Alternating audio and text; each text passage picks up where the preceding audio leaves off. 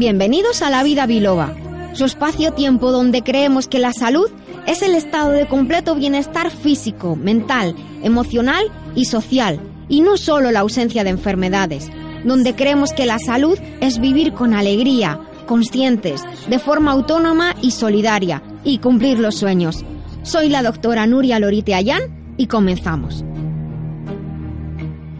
Pues muy buenos días queridos oyentes, estamos en nuestra programación especial de verano. Hemos escogido un contenido especial para todos vosotros, para todos ustedes. Eh, gracias por difundir y por compartir la vida biloba con todos sus amigos y conocidos y hacer que cada día esta familia sea más grande y lleguemos a más países, a más ciudades, a más poblaciones. Estamos en Libertad FM, estamos en Internet, estamos en el podcast, en tu radio, en tu ordenador, en tu móvil, en todos los dispositivos, estamos en todas partes. Muchas gracias a nuestro técnico Dani Blanco que hace posible la magia para que este programa sea posible.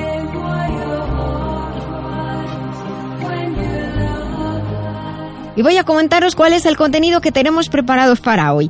En las píldoras saludables hoy vamos a tratar sobre la cúrcuma. En la despensa que compensa hoy vamos a hablar sobre la sal, los distintos tipos de sal con Antonio Zarza, nuestro nutricionista. En estilo de vida hoy vamos a hablar sobre la pérdida, cómo la vivimos y cómo podemos afrontar la pérdida de un ser querido o de una persona cuya pérdida nos impacta.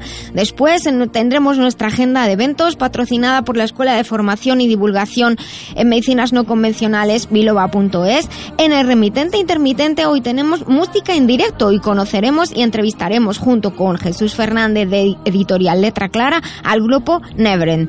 Hablaremos sobre cuidados de salud, consejos para el bienestar, como siempre con vuestras consultas que pueden llegar desde la web lavidabiloba.com. Y trataremos sobre los avances que el conocimiento proveniente de la física significa para la salud, en honor y memoria a Stephen Hawking. Tienen a su disposición todos los episodios grabados e información extra en la web lavidabiloba.com. Recuerden hacer el programa con nosotros. Estamos en las redes, nos llamamos La Vida Biloba y tenéis una web a vuestra disposición, La Vida Biloba Llama a la vida biloba, que con rigor y con humor te ayuda la doctora a que te encuentres mejor. Sea un dolor engorroso o un simple ataque de tos, 915757798 o 915757232.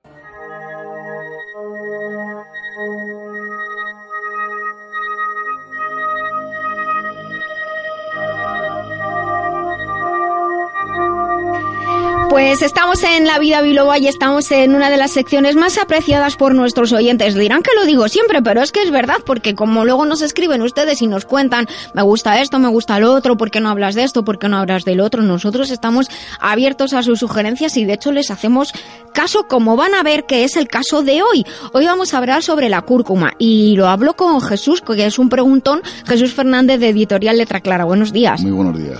Pues vamos a hablar de la cúrcuma. La cúrcuma ha sido y es utilizada por distintas culturas y todas tienen en común la valoración de la cúrcuma por sus acciones antiinflamatorias. En China, de hecho, es utilizado como analgésico, especialmente para aliviar el dolor en golpes, también cuando hay hematomas, lo que llamamos cardenales normalmente, en lesiones e incluso también en molestias intestinales, porque favorece, se dice en medicina china, la circulación del chi de la sangre. Y se utilizan distintos tipos. En la medicina ayurvédica o medicina hindú, más específicamente, de, la India, se utiliza en el tratamiento pues, de los gases, de las flatulencias, de la ictericia, también para las dificultades menstruales o cuando aparecen eh, orina sanguinolenta, hemorragias, dolor de muelas, también hematomas, como he dicho, ciertos tipos de dolores. Además, menudo se aplican tanto en la medicina china como en la medicina hindú, medicinas orientales ellas, ciertas formas de apósitos o cataplasmas de forma tópica para aliviar o inflamación o dolor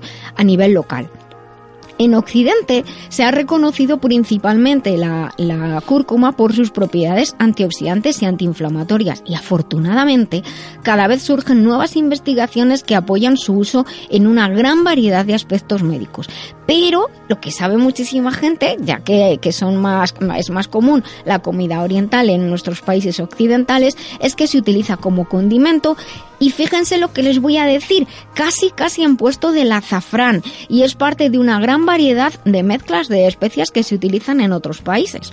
Sinuria, pero ¿qué probabilidades puede tener o incluir la cúrcuma en nuestra alimentación? Pues mira, he comentado que su acción antiinflamatoria es significativo y, y por eso mucha gente decide añadir cúrcuma a su dieta cuando necesita un efecto antiinflamatorio, que consiste en que ayuda a liberar mediadores inflamatorios y a estimular la producción de la cortisona natural desde las glándulas eh, renales de nuestro organismo, lo cual interviene de forma indirecta en, ese, en el proceso de la inflamación. Esta acción se muestra en, en, por ejemplo, en la ayuda en procesos de molestias articulares, personas con artritis, pues suelen incorporar cúrcuma a sus platos de arroz, de carne, de pescado, de guisos, incluso a cualquier sopita se le añade un poquito de, cúrcuma y, y, también aquellas personas que tienen problemas de inflamación intestinal. De hecho, casi sin darse cuenta, incluso aunque no supieran esto, cuando utilizan la cúrcuma en sus platos o hasta en una paella, pues resulta que se sienten mejor. Sinuria, pero en la fundación muchas personas utilizan la cúrcuma cuando tienen el intestino dañado, como el colon irritable. Sí, efectivamente. En algunas fundaciones en las que trabajo se utiliza la cúrcuma como protección intestinal. Y uno de los aspectos más importantes es en el colon irritable. Desde hace mucho tiempo se ha difundido el uso común de la cúrcuma y también de la forma de extracto suplemento en personas con manifestaciones como espasmos intestinales, gases, hinchazón, flatulencias y en un corto espacio de tiempo, personas afectadas durante incluso más de 10 años han observado una mejoría muy importante sobre estos síntomas. Hay eh, investigadores importantes, como por ejemplo el doctor Rafe Bandy de la Universidad de Reading, que tiene una teoría sobre cómo esta planta, la cúrcuma, ofrece estos, estos eh, efectos beneficiosos. Eh, de hecho, la opinión actual es que la causa del síndrome de colon irritable puede ser una inflamación de, de distinto grado la pared intestinal, junto con otros procesos. O sea, la inflamación no sale de, no sale de la nada, eso hay que dejarlo, dejarlo claro, pero es esa inflamación la que provoca ese síndrome de colon irritable, que significa que a veces el intestino está bien y a veces el intestino está mal. ¿Qué ocurre? Que los medicamentos antiinflamatorios convencionales, como pues aspirina, la familia, el ibuprofeno, pueden eh, dañar eh, las mucosas gástricas, irritar la pared intestinal. Sin embargo, la cúrcuma no tiene estos efectos eh, irritativos y al contrario tiene los efectos beneficiosos. Por eso, la cúrcuma es una planta que ha llamado muchísimo la atención y, de hecho hace muchos años que se iniciaron estudios para comprender, como hacemos dos occidentales según el método científico, para comprender las acciones, para comprender de hecho las acciones tradicionales que hace miles de años que están reportadas y que están descritas en, los libros, en los libros eh, de, utilización de fitoterapia de remedios herbales. Tengamos en cuenta que la medicina que conocemos hoy día no tiene ni 100 años, por así decirlo. Empezó en los años 50 del pasado siglo XX.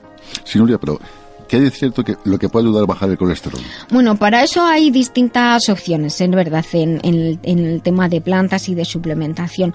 Pero por una parte, lo que ayuda a la cúrcuma es a disminuir la absorción del colesterol por lo tanto facilita su eliminación por dos vías y contribuye a la disminución global de los valores de, colesterol sanguíneo. Lo que destacaría de modo importante para nuestros oyentes es, no solamente el hecho de que disminuye el proceso inflamatorio, incluso procesos inflamatorios crónicos, que es un medio de protección frente a otros procesos más graves. Esto siempre es muy interesante, sino que también esa el disminuir la inflamación en ciertas áreas del cuerpo ayuda a que el colesterol se pueda eliminar mejor y a la par, como digo, pues impide o minimiza su, absorción porque el colesterol es importante.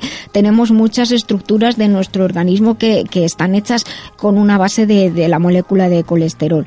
La cúrcuma ayuda al hígado directa e indirectamente facilitando el drenaje de la bilis. Por eso, de nuevo, estimulan las funciones de equilibrio bacteriano. En nuestro intestino es un equilibrio bacteriano maravilloso. Elimina, evita la flora patógena. Eh, y mejora la flora beneficiosa. De hecho, algunos estudios sugieren que puede protegernos de ciertas sustancias tóxicas como las sustancias tóxicas del tabaco, pero honestamente es mucho mejor dejar de fumar y dejar de ser fumadores pasivos. Como veis, la cúrcuma es una hierba realmente culinaria y medicinal. Muy importante que cada vez tiene más prestigio. Les invito a utilizar cúrcuma en lugar o en el puesto de los colorantes.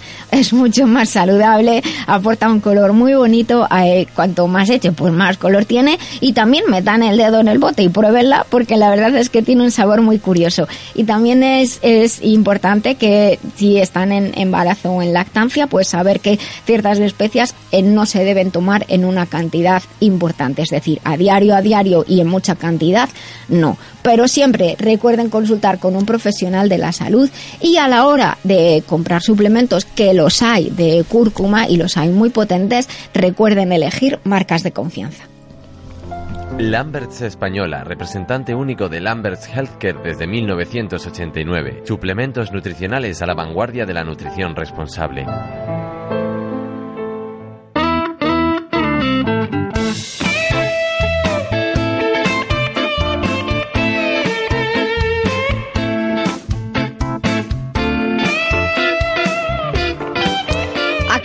Estamos hablando todos eh, dónde comprar cúrcuma, dónde comprar cúrcuma. Una cosa es comprar cúrcuma como suplemento, ¿vale? Y otra cosa es comprar cúrcuma para echar a la comidita. Pero, pero donde en la zona de especias se vende, pero hay que comprarla de buena calidad.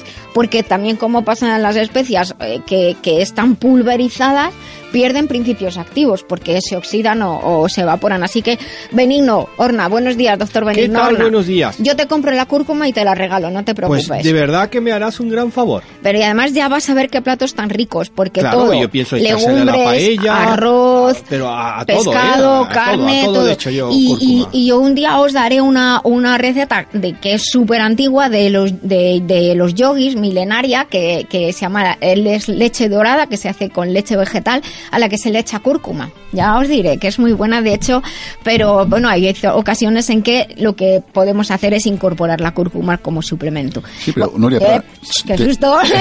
Te invito un día a hablar sobre el tema de las leches, que como hay tanta gama ahora actualmente, la leche de soja, la leche natural. Las vale, vale, me parece, me parece un tema maravilloso. Y además también decir por qué a veces la leche sienta mal y por qué hay gente que, que no hay que tomar leche, así de claro.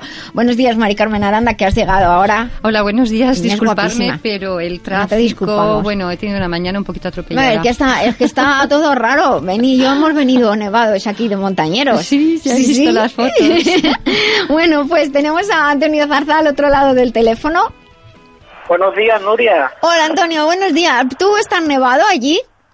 O no, nevado no, pero está lloviendo mucho, sí. Ah, bueno, pues nada, pues mucho cuidado, que la lluvia también fuerte, también hay que, eh, nos exige mantener un cuidado en la, en la conducción y, y, por favor que, anden todos con, con, muchísima precaución. Hay veces que es mejor pararse en una gasolinera un ratito y esperar a que escampe, igual que en la vida misma, esperar a que escampe un poco la situación. Hoy estamos en la despensa que compensa, hablando con Antonio Zarza, nuestro nutricionista y hoy vamos a hablar y vamos a dedicar, hemos decidido dedicar dos espacios porque hay mucho que contar y vamos a hablar de la sal. Eh, vamos a empezar como siempre, que es la parte que me toca a mí, con un poquito de química. La sal, eso que tenemos todos en casa y que nadie, y que a veces dice uno, ¿y de dónde viene la sal? Del supermercado. Pues no, señores, la sal viene de otras partes. La sal común, lo que llamamos sal común, solita, sin nada más, es el cloruro de sodio. Es, es un átomo de cloro y un átomo de sodio unidos por un enlace iónico y es una, es una sal que se disuelve en agua muy fácilmente. Pero no se crean que todo lo que se llama en química sal es la sal común y se pueda echar a la comida. Por Dios, eso no, no, no se crean que eso es así, que se pueden morir. Eh, toda sal en química es la unión de dos partes iónicas, una positiva y otra negativa, una parte yin y otra parte pero no todas las sales, repito, que hay en química son lo que llamamos la sal de mesa. Una cosa es el término sal en alimentación y otra cosa es el término sal en química. Pero bueno, ¿por qué usamos la sal en la comida? A día de hoy. Generalmente para realzar el sabor de los alimentos, aunque también eso es algo a lo que nos o nos han acostumbrado según de los entornos familiares en donde, en donde venimos. Pero no ha sido siempre así, no ha sido siempre para realzar el sabor de los alimentos. La sal es un alimento, o era, siempre ha sido un alimento básico muy valioso, por una parte porque ayudaba a conservar los alimentos, que hablaremos un día, por ejemplo, de los alimentos conservados en sal, pero ya les pongo, por ejemplo, el bacalao, se conserva en sal, ¿eh? Ayuda a conservar los alimentos, pero es un alimento muy valioso porque el organismo necesita tanto ese cloro como ese sodio que se separan en cuanto la molécula de cloruro de sodio, la de sal, entra en contacto con el agua de nuestro organismo. Y fíjense que simplemente ya la saliva es agua, llega al estómago y hay agua que bebemos también con los alimentos, o sea que enseguida, ¡pum!, se separan ese cloro y ese sodio. ¿Qué me cuentas tú, Antonio? Primero, cuando llega a la boca, nos ofrece un sabor salado que estimula el cerebro, incluso nos da una sensación de bienestar, parece que nos da energía. Y cuando llega al estómago, Mm, la sal tiene varias funciones en el cuerpo, ¿sabes? Pero en el estómago diremos que nos ayuda a crear ácido clorhídrico, que nos ayuda a actuar sobre los alimentos, baja el pH, que ayuda a la liberación de los minerales, ¿sabes? Los reduce y al reducirlo hace que los podamos absorber, entre ellos el calcio, el magnesio, facilita que la mucosa gástrica y otras mucosas estén protegidas y como todos sabemos, siempre hay un pero, que cuando se excede su consumo, hay problemas cardiovasculares, etcétera, etcétera, etcétera, que hablaremos en otro día. Eso, otro día, porque es que si no, no íbamos al tema de hoy, que eran los tipos de sal. Hoy queremos hablar de, de tipos de sal.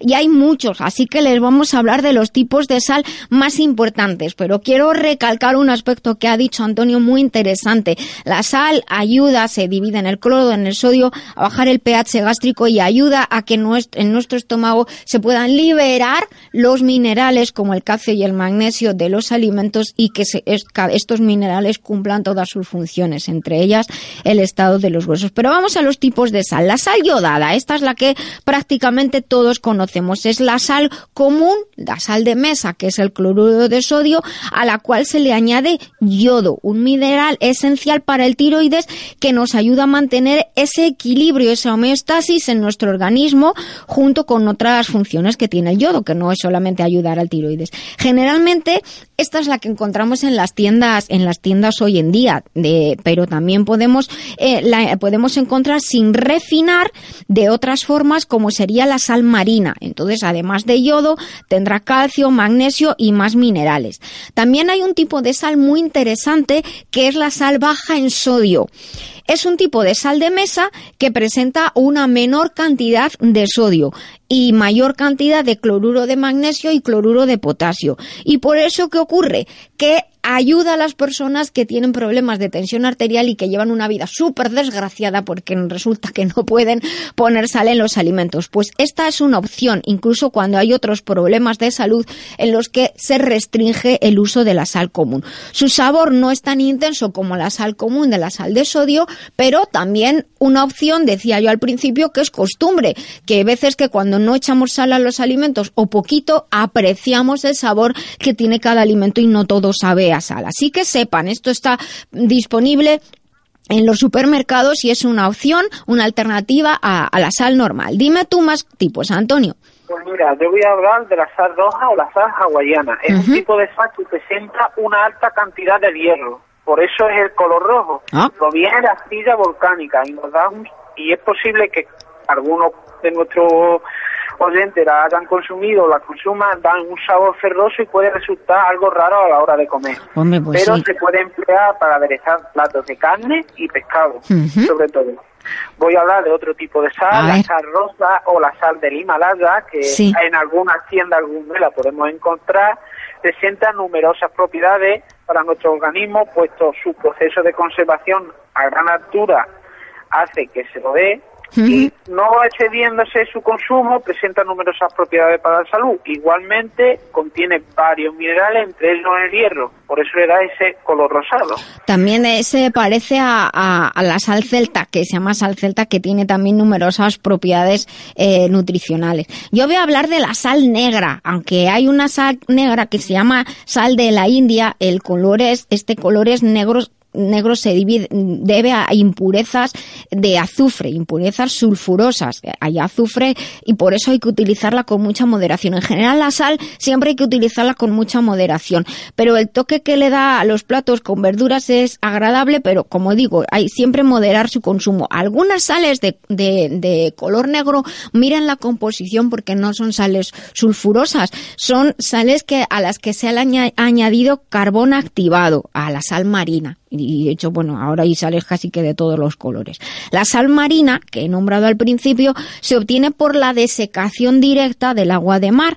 Puede ser refinada o no, y si no es refinada, pues tiene más ingredientes, más componentes. Según el tipo de procesado, se encuentra la que hemos denominado la sal celta, que se seca de modo artesanal y tiene una gran riqueza en elementos que provienen del agua del mar y que no son solo sales minerales. Y por último, aunque hay muchos tipos, hoy vamos a hablar de la flor de sal. Perdona, si escucháis algo de fondo es que tengo problemas en la clínica hoy. No te preocupes, que parece que estás en una fiesta, pero te creemos que estás en la clínica. he, tenido, he tenido un problema bastante gordo en la clínica y vamos, y, y sigue, bueno. Bueno, pues bueno, venga. La flor de sal se trata de la primera capa superficial de la sal flotante, que se extrae cuando se extrae la sal marina por el proceso de desecación. Presenta grandes cualidades nutricionales porque es muy semejante al fluido de los líquidos orgánicos de nuestro organismo. No se debe abusar su consumo, por lo que hemos comentado, porque fomentaría la aparición de hipertensión y otros problemas que hablaremos nuevamente.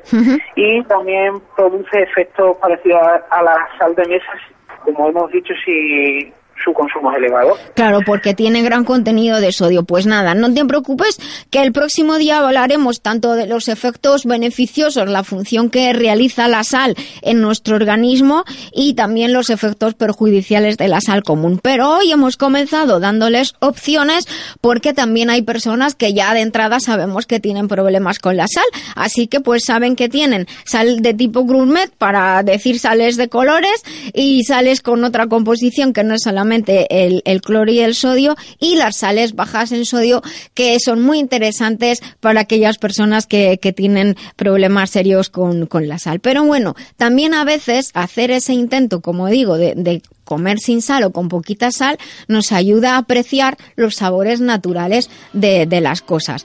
Así que les te mando un abrazo, eh, Antonio, que se arregle el problema y el próximo sábado nos vemos. Un beso muy grande. A ti, Nuria, a todos nuestros oyentes. Adiós. Hasta luego, adiós. Mantener la salud de forma integral, atendiendo al cuerpo, mente y emociones, es un camino que realizamos con Master Life. Master Life es una línea de complementos nutricionales creados con casi 30 años de experiencia en el cuidado del bienestar integral, con responsabilidad y uniendo ciencia y tradición. Encuentra más información en la web masterlife.info. Master Life Maestría para cada momento de la vida.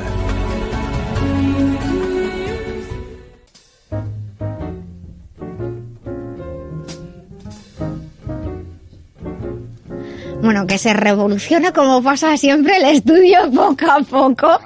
Y como estamos revolucionando, Dani nos ha puesto un poco de música relajante para... Esto es para bailar en el salón. Como está nevando fuera, pues bailar con la escoba, aunque sea.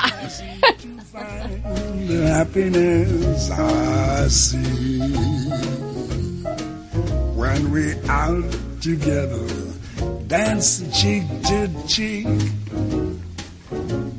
Yes, heaven, I'm in heaven, and the kids that hung around me through the week seems to vanish like a gambler's lucky streak. When we out together, dancing cheek to cheek. Oh, I'd love to climb to mountain, reach the highest peak, but it doesn't thrill me half as much as dancing cheek to cheek. Oh, I'd love to go out fishing in a river or a creek, but I don't enjoy it half as much as dancing cheek to cheek. Now, mama, dance with me. I want my arms about you, the charms about you will carry me through. Yes, heaven. I'm in heaven. And my heart beats so that I can hardly speak. And I seem to find the happiness I seek when we out together, dancing cheek to cheek. Take it, Ella, swing it. Heaven, I'm in heaven, and my heart beats so that I can hardly speak. To find the happiness I see when we're out together, dancing cheek to cheek. Heaven, I'm in heaven, and the cares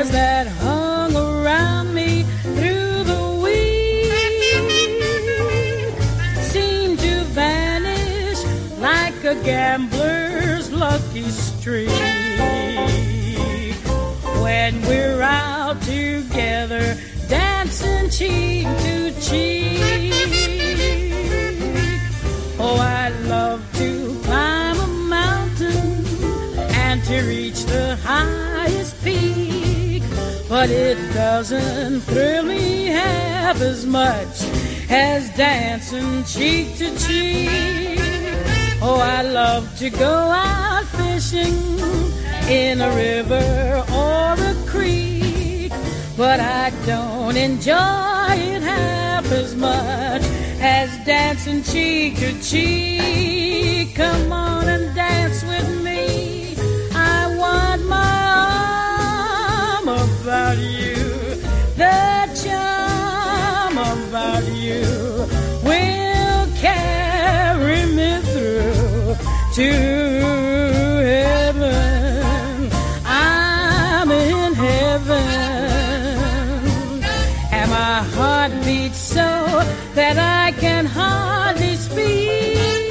La vida biloba se vive en las redes. En Facebook y en Twitter nos llamamos La Vida Biloba. En la web lavidabiloba.com accede al podcast o envía tus comentarios y consultas. Doctora Lorite, ¿el hígado es esencial para la salud equilibrada? Así es, por eso recomiendo Master Life Green. Y por curiosidad, ¿por qué se llama Green Verde? Porque según la medicina china, el hígado y sus funciones se relacionan con cómo crecen las plantas y por ello con el color verde. ¿Y cómo percibimos esta idea en nuestra vida? Pues mira, por ejemplo, el movimiento armónico y la agilidad física y mental dependen del hígado. También la digestión, el ciclo menstrual, la creatividad, las emociones, todo lo que tiene que fluir con armonía depende del hígado. Pues ya lo saben, Master Life Green, porque un hígado saludable es esencial para el bienestar y la armonía. Master Life Green en masterlife.info.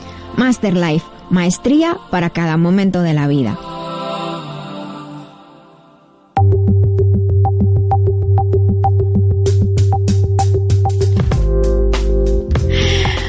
Continuamos aquí en, en La Vida Biloba. En Libertad FM. Les recuerdo que estamos en Facebook, en Twitter, nos llamamos arroba la vida biloba. Vida con V y biloba las dos con B. Aunque bueno, si lo escriben sale igualmente, no hay problemas. El Google es listo y nos conoce. Y estamos en esta sección que llamamos estilo de vida, donde tratamos temas diversos. Y hoy pues vamos a estamos en unas semanas, en unas semanas un poco duras por, por muchos aspectos. Hay cosas que desgraciadamente no cambian y siempre las noticias hablan de pérdidas humanas y en esta semana pues hemos eh, sufrido la, la pérdida de, de, de un ser que nadie esperaba que iba a irse de este mundo de esa manera tan pequeñito y de un ser tan enorme que tampoco, pues, aunque sabemos que llegará el momento, pero que no, no, no deseamos que ese momento, ese momento llegue. En cualquier caso, la pérdida, la pérdida de, de un ser querido, puede ser una persona cercana a nosotros, muy cercana a nosotros, o puede que a veces suframos con la pérdida de un ser que no es tan cercana a nosotros, pero de alguna manera pues nos ha tocado el, el, corazón o para nosotros era importante y entonces pues sentimos la pérdida. Y la pérdida es, es una emoción o genera unas emociones naturales para todos que muchas personas intentan reprimir por educación, a veces porque creemos que que a nosotros no nos va a pasar, o que somos fuertes, o que podemos con todo, y entonces reprimimos esas emociones asociadas a la pérdida como aquí no pasa nada, pero no es verdad. La pérdida de un ser querido, eh, que no significa, repito siempre, un ser cercano, afecta con toda seguridad y es como hacemos como un intento de reorganización de la vida que se nos ha descolocado. Me van a permitir algunos ejemplos que seguramente pues muchos de ustedes eh, habrán sentido alguna vez y, a veces no sabemos ponerles palabras, pues es como si hubieran retirado una pieza de, de, de, lo que somos o de un castillo que estamos construyendo y de pronto ese castillo puede caerse o se queda ahí tambaleando. O como una rendija en un cristal que al menor golpe se rompe y se hace añicos o, y entra, o entra aire por todas partes, creando debilidades. Incluso cuando la pérdida ocurre tras una enfermedad, y decimos ya estamos preparados, no es verdad, no estamos preparados del todo. Eh, también a veces es como, por ejemplo, cuando uno va conduciendo, y ojalá que nunca les ocurra, pero si se nos ha pinchado una rueda del coche, se puede ir pinchando poquito a poco hasta que de pronto nos vemos parados en la cuneta, teniendo que esperar que vengan a recogernos y perdemos muchas cosas en ese día, o se pincha de repente con una explosión que sí o sí nos obliga a parar. Cuando no nos toca de cerca puede afectarnos por las circunstancias, como decía antes, y en esta semana han ocurrido bastantes hechos que nos han, nos han impactado. Eh, pero no nos engañemos, no, no quiero olvidarme de que cada día mueren muchas personas en distintas circunstancias sociales, conflictos bélicos que afectan a civiles, campos de refugiados, personas en grandes dificultades económicas y sociales, personas que deciden dejar por decisión propia este mundo. Nacer y morir es parte de la vida, pero no todos estamos preparados para asumir la pérdida con la suficiente rapidez como para que no nos afecte. Según los estudios, las dos causas principales para el absentismo laboral son dos. Primero, la pérdida de un ser querido y segundo, la separación o divorcio. En ambos casos, eh, aunque aquí estamos hoy para hablar del primer punto, la pérdida de un ser querido, pero en el segundo punto, la separación o divorcio, se vive exactamente igual como una pérdida y, como dicen los psicólogos, hay que pasar por eso esas fases de, del duelo que, que, además pues la gente ya eh, lo, parece que lo tiene ya como muy asumido porque hay dando información por internet que, que todos sabemos, una fase de negación, de ira, con rabia, resentimiento, una fase ahí que intentamos negociar con la vida o quizá una fase de depresión, una fase de, de aceptación. O bueno, a lo mejor no pasamos por todas ellas de, de, la, de, de la misma manera todos.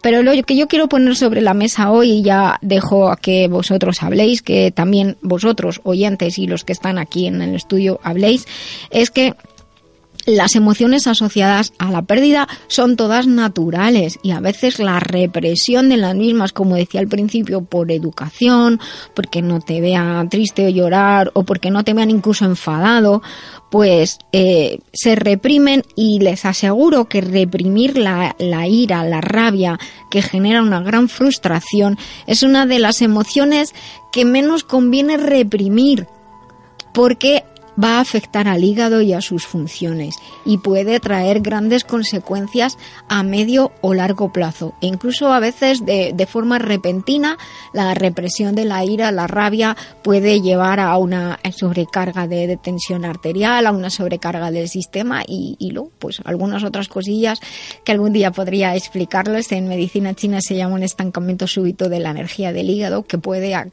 ser desde una cefalea, un ictus, una mastitis, eh, montones de cosas que, pueden ocurrir.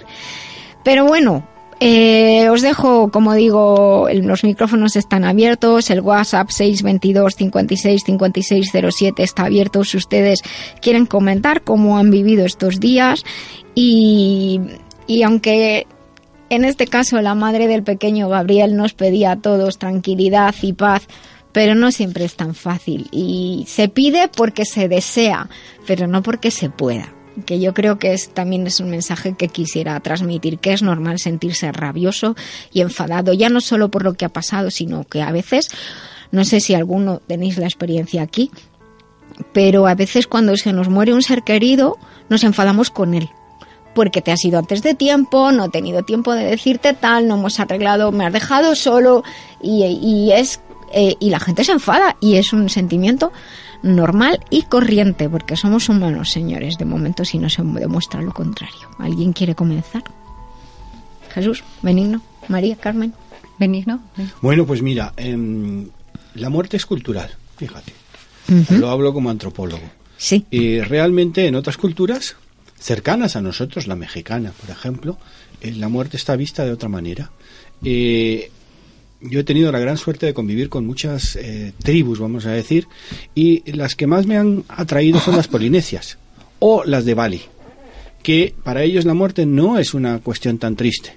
Allí, por ejemplo, el tema de Gabriel no hubiera existido jamás. Aparte que no tienen esa televisión como ahora, donde nosotros eh, lo, que, lo que hacemos es vivir más la vida de los otros que la vida nuestra. Realmente no es que sea una queja, pero a mí me afectó lo de Gabriel hasta que dije basta y se acabó. ¿Por qué? Porque si no, mi vida va a, repercutir en torno a la madre, al padre, al niño. Entonces, la, la muerte hay que tomarla como algo normal. ¿Cómo se toma algo normal? Viviendo intensamente el día de hoy. Si yo, por ejemplo, tengo una pareja y le digo que la quiero, o a mi hija, le digo que la quiero, o a vosotros os digo que os quiero, pues realmente yo estoy dando lo mejor. ¿Qué pasa cuando las personas están viviendo las vidas de otros? La muerte les afecta muchísimo. Yo creo realmente que eh, la muerte se supera con la inteligencia emocional aceptándola. Aceptándola, ya sé que no es lo mismo, por ejemplo, que un hijo se muera o, tal. Eh, ese proceso puede durar tiempo. Eh, podría hablarte de la física. Eh, el tiempo es, no es una función lineal. El tiempo no existe, realmente. Si tú aceptas la pérdida de un ser querido, y por ejemplo eh, te vas a, cómo se llama a personas que han estudiado muchísimo el paso de la vida hacia la muerte pues vas a, sentirte eh, reconfortado. O sea hay que llorar. Entiendo perfectamente que hay que llorar que hay que hacer luto. Lo que ocurre es que cuando nos pasa un suceso de, de tal forma tenemos que aceptarlo pero, claro. Benigno, es, es, es, complicado. O sea, yo, yo entiendo lo que quieres decir, pero una madre, un padre que pierda un hijo, yo creo que puedes perder hasta la cabeza. Te vuelves loco. Yo recuerdo cuando mi hija era pequeña y pensaba, digo, como a esta niña le pase algo, es que era consciente, ¿eh? digo, yo me vuelvo loca. Luego hmm. eh, ya fueron pasando los años y demás, pero sí recuerdo que hubo un periodo en mi vida que yo digo, me, tienen que internar. Vives muerta de miedo. Eh, y, el miedo es la, es la emoción más... inhabilitante que, que, existe pero sí que es verdad y, y claro ligando con lo que dice con lo que dice Benigno al final digamos que todo acaba acaba, entre comillas, en el momento en que, en que aceptas que aquello ha pasado y eso te ofrece una cierta tranquilidad y entonces es cuando se dice, bueno, el tiempo lo cura todo. Eh, pero el tiempo lo cura todo, pero nosotros también tenemos que hacer por ello. Por eso lo que es muy importante que, que yo desde aquí eh, eh, invito a, a, la gente a que de verdad que lo haga y por eso he hecho esa introducción en la que las emociones son naturales y son normales y no hay que reprimirlas y es buscar ayuda. Exacto. O sea, se nos rompe una pierna y vamos al hospital, se nos rompe el alma y no vamos a ninguna parte y hay que ir a un profesional que nos ayude a superar y a llegar a esa fase de adaptación cuanto antes mejor. Sí, como dice Benigno, es un tema cultural. ¿eh? Mira, eh, eh, por favor, la gente que tenga algún problema con ese tipo, busque en YouTube Elizabeth Kubler-Ross o Kubler-Ross. ¿Cómo se escribe? K-U-B Kubler. L-E-R. ¿Sí? Ross con dos S. Vale. Esa persona estuvo durante 33 años, ella era doctora, eh, hablando, o sea, viendo moribundos y hablaba con ellos. Mm. Y realmente nuestra cultura es algo sumamente trágico. En culturas, por ejemplo, más primitivas, cuanto más primitivas somos nosotros, es menos trágico. Mm. Eh, ¿Qué ocurre? Yo puedo estar de acuerdo contigo, Mari Carmen, en muchas cosas, ¿no? Lo que ocurre es que tú has dicho, cuando mi hija tenía pocos años, ¿vale? Porque tú no tenías tanta madurez como la que tienes ahora. Sí, o sea, ahí ten en cuenta que la inteligencia emocional, los niños son los que tienen más inteligencia emocional y cuando vamos creciendo la vamos adquiriendo. Tú, ahora, eh, lo ves de otra manera. Era una inconsciente. No, Eras, eras como eras. Lo que pasa es que lo, que dice Nuria, de el miedo, el miedo nos aterra, o sea, no, nos, no, no, no, nos, agarra y nos paraliza. Entonces, ¿qué ocurre? Que los medios de comunicación, muchos de ellos, lo, lo único que hacen es mandarnos, eh, ahora ya que pasó Gabriel, ahora resulta que el mantero. O sea, realmente, ¿qué hay que hacer? Pues vivir tu propia vida. O sea, vive tu vida, ten, ten eh, alternativas diferentes. Entonces, ¿qué es lo que ocurre? Como antropólogo te digo que eh, aquí hemos hablado también de la película Coco. Jesús, la película Coco, por Dios, la que no lo haya visto, que la vea, que la, que la busque. En, en, el programa hemos hablado y, también invito a nuestros oyentes a, recuperarlo en, el podcast que se puede poner las palabras y, buscarlo. Hemos hablado de, de, que lo que está comentando Benigno, del momento del tránsito, de ayudar al momento del tránsito. Eso es, es importante. Pero yo quisiera centrarme, no, no irme hacia ese lado que sería eh, otro tema, sino el momento de, la, o sea, los días, el tiempo de, después de la pérdida, el que, como repito, que no nos dé vergüenza pedir ayuda a nuestros amigos, a nosotros, si hay que llorar, llorar, si tenéis que despotricar y decir barbaridades y, gritar, hacedlo, liberarse. Creo que es importante liberarse porque a excepción de aquellas culturas que están preparadas o aquellas personas que, que por, por preparación en su vida, mucho tiempo de meditación, de, de, reflexión, de darse cuenta de que efectivamente esto es un camino y lo tienen asumido y al final lo viven con naturalidad y como la naturalidad de, de no te preocupes, nos vemos dentro de un rato, eh, generalmente sufrimos, incluso personas que están muy preparadas, también sufren por no, no sufrir en el sentido de sufrir enormemente, pero si yo te quito algo que tienes, si, si yo te quito la chaqueta de pronto vas a sentir frío. O sea, algo, algo cambia. Mira, Nuria, yo por Hay que, Lo que pasa es que la adaptación ocurre en un tiempo más corto. Mira, Nuria, por ejemplo, te voy a poner un caso muy sencillo. Con el tema este de Gabriel, que, por, mm. que bueno, le mando un fuerte abrazo a los padres si nos escuchan. Yo lo viví en primera persona con Donovan Párraga. Donovan Párraga yo conocía a Paco, que era su papá. Hmm. Y Paco, el duelo lo llevaba fatal. Y yo dije, bueno, ¿cómo le puedo ayudar? Yo quedaba con él y claro, todo era un monotema. Dije, mira, Paco, vamos a hacer una cosa. Voy a escribir tu libro. Voy a escuchar la realidad tuya, tu versión. Claro, siempre hay que escuchar las dos versiones. Y mira, esto es una exclusiva, nunca mejor dicho. Sí, sí, tienes aquí. No, y es la realidad. Mira, Noria, han pasado ya, de esto pasó en el año 2002 cuando desaparece el niño, salió del colegio, mucha gente se acordará. Y de, bueno, de buenas primeras el niño desapareció y, apareció al cabo del año en una fosa séptica. Esa fosa séptica, precisamente, es que todo lo que he vivido con Gabriel me, es que me rememora. Te ha removido todo. Sí, gracias a Dios. Eh, bueno, pues mm, mando un fuerte abrazo. Y es el meterte en el dolor de esa persona, el duelo de esa persona. Y yo, por ejemplo, escribiendo el libro, si te hablo sinceramente, Nuria, Claro, lo puedo decir. En su momento eh, no lo podía decir porque había un secreto de sumario cerrado, se- abierto, perdón. Ahora se ha cerrado y públicamente pues lo puedo decir. Eh, Donovan Párraga no murió ahogado. Vaya. La primera autopsia desveló que el ese niño efectivamente apareció en la fosa séptica al cabo del año, pero hu- hubo una serie de negligencias por parte de X personas en el cual cuando apareció el cadáver, en lugar de cogerlo con cuchara, lo cogieron con pinzas. ¿Qué ocurre? Que al cogerlo con pinzas, parte del cuerpo se descompuso. Eso la gente lo desconoce. ¿Qué ocurre? Que hubo huesos que eran fundamentales para la investigación y para la labor policial. ¿Qué ocurre?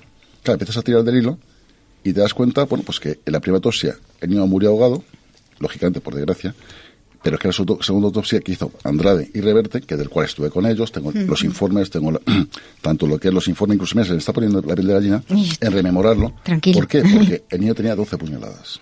¿Qué dices? Sí, sí, lo que te estoy contando personalmente. Es decir, no, no lo digo yo, lo dice la autopsia. Y eso lo puede verificar y ratificar el doctor Reverte y Andrade. José Manuel. Sí, señor, efectivamente. Eh, ¿Qué ocurre? Que Marco García Montes, lógicamente, claro, era el abogado que en este caso llevaba el caso de Paco. Yo cu- cuando quedaba con Paco, yo tenía una pareja de la Guardia Civil detrás nuestra, escucha- escuchando y viéndonos ¿Ah, sí? lo que hacíamos. Sí, sí, yo era consciente, yo no estaba haciendo nada más, simplemente ayudando a una persona para desvelar qué es lo que había pasado. Es decir, por ejemplo, Como otra de las cosas, por ejemplo, que salió es que Buscas respuestas e intentas colocar las piezas. ¿qué ocurre? Eso a Paco le sirvió mucho de vía de escape, porque era una especie de rememorar, y es un pequeño homenaje que le quiero dar a Donovan, que si nos está viendo en algún sitio, el crío, pues lógicamente va por él. De hecho, hoy hay un- una fotografía que tengo dedicada, que la tengo en mi despacho, que la habéis visto vosotros, que pone, algún día se sabrá toda la verdad. Yo, mm, por ejemplo, en el caso de, de Gabriel, hay un- una culpable. De hecho, ha ratificado que fue ella. En este caso no. En este caso se disipó todo. No se sabe. No se llegó a saber porque este caso, bueno, lo cerraron, que se puede abrir, por supuesto. Sí. Yo, si Dios quiere, en el libro lo tengo muy reciente, a lo mejor pronto lo, lo, lo sacaré al mercado, escrito por mí.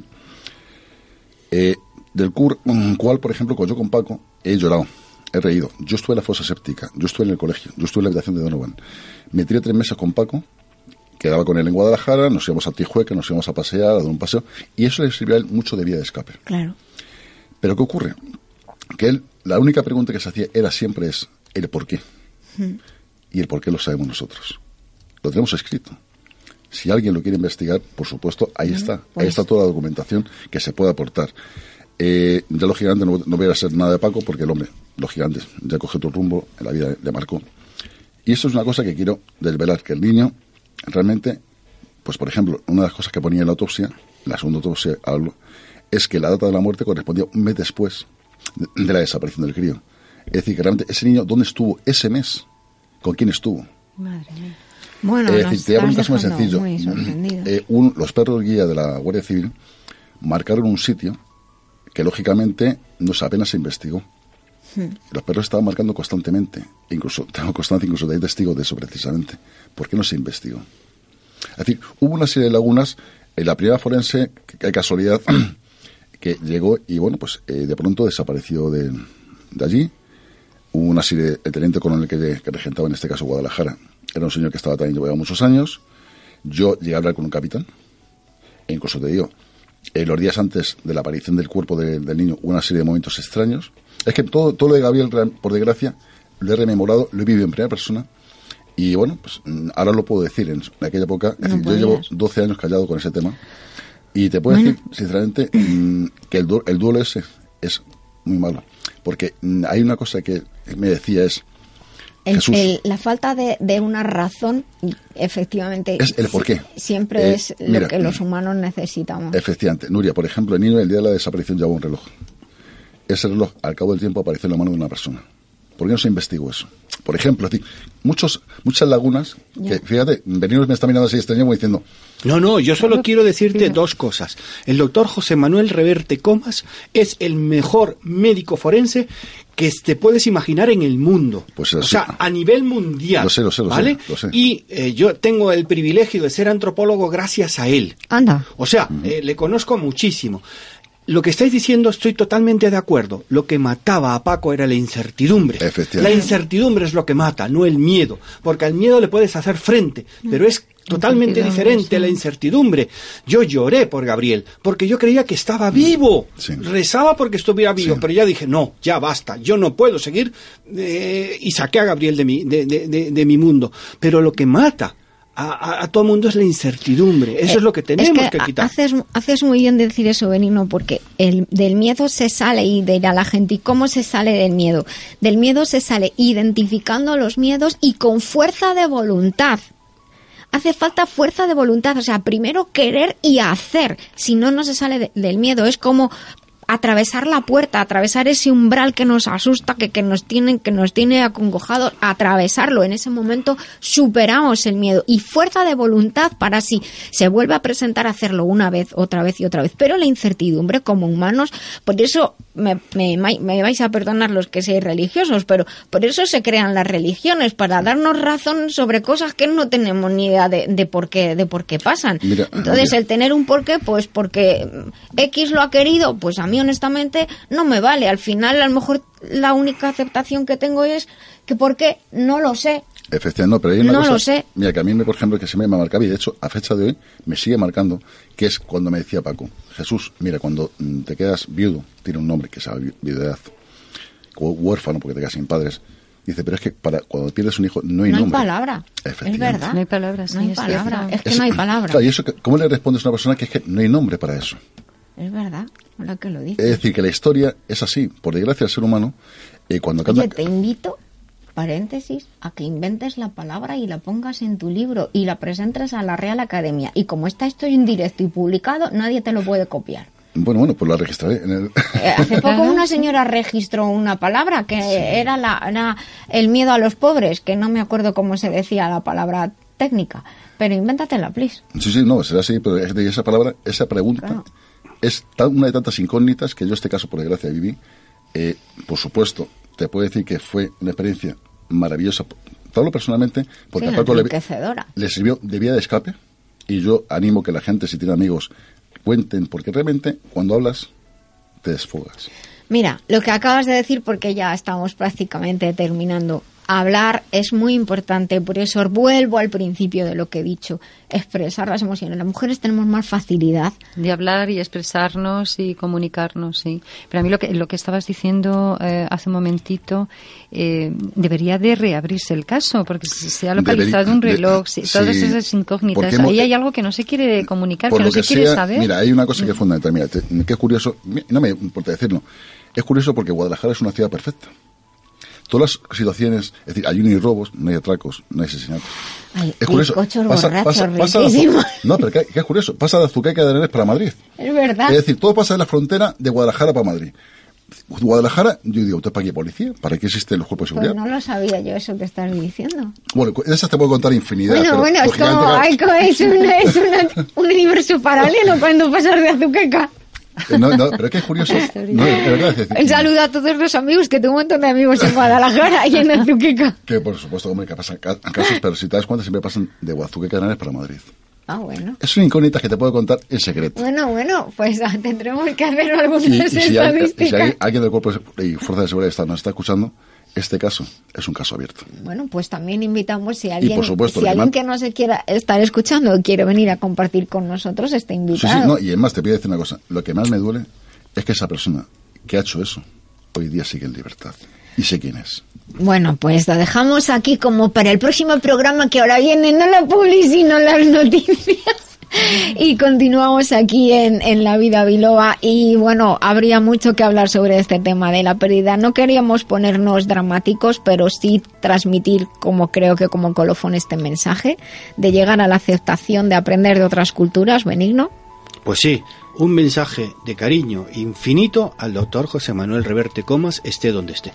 Pues un mensaje bonito y les esperamos nosotros aquí en La Vida Biloba, en Libertad FM, ahora después de las noticias. Estamos en La Vida Biloba en Libertad FM, porque nos gusta ser saludables, ser mejores y vivir en positivo. Espejito, espejito, ¿por qué me duele tanto el picecito? Pues yo qué sé, tío. Pregúntale a la doctora Lorite en La Vida Biloba en Libertad FM, los sábados de 12 a 2. ¿Buscas formarte en salud integral e integrada? Te presentamos una de las escuelas más prestigiosas con reconocimiento internacional, la Escuela Biloba, fundada por la doctora Nuria Lorite Ayán, porque gracias a su rigor, calidad de investigación, ha obtenido el aval de numerosas universidades nacionales e internacionales. Biloba establece puentes entre diferentes concepciones de la salud y de la enfermedad. Te ayuda a optimizar tu esfuerzo y formación. Somos pioneros y expertos en los nuevos sistemas de formación, con todo el apoyo personal y tecnológico para ti. Estamos siempre contigo Déjate contagiar de nuestro amor y pasión por la salud y el conocimiento. Biloba es tu escuela. Visita www.biloba.es. Pues estamos en nuestra sección de eventos y les recuerdo que pueden entrar en la web www.biloba.es. En esa web van a encontrar mucha información acerca del trabajo que realizamos y acerca de las actividades que hay previstas tanto para profesionales de la salud, actividades de formación para profesionales de la salud, eh, muchas de ellas con avales universitarios y también tenemos muchas actividades de divulgación, tenemos cursos que se pueden hacer presenciales, a distancia, el sistema de learning mixto, siempre estamos ahí para ayudar a nuestros alumnos. Y lo más fácil para estar al tanto de todos los eventos y de todas las actividades que hacemos es pues darse de alta en el newsletter, en la página de inicio de biloba.es tienes un botón donde puedes darte de alta para estar al tanto de todo lo que hacemos. Y recuerda, Biloba es tu escuela, seas profesional de la salud o seas una persona que desea aprender más de sí mismo. Disfruta de la web biloba.es y de todos sus contenidos.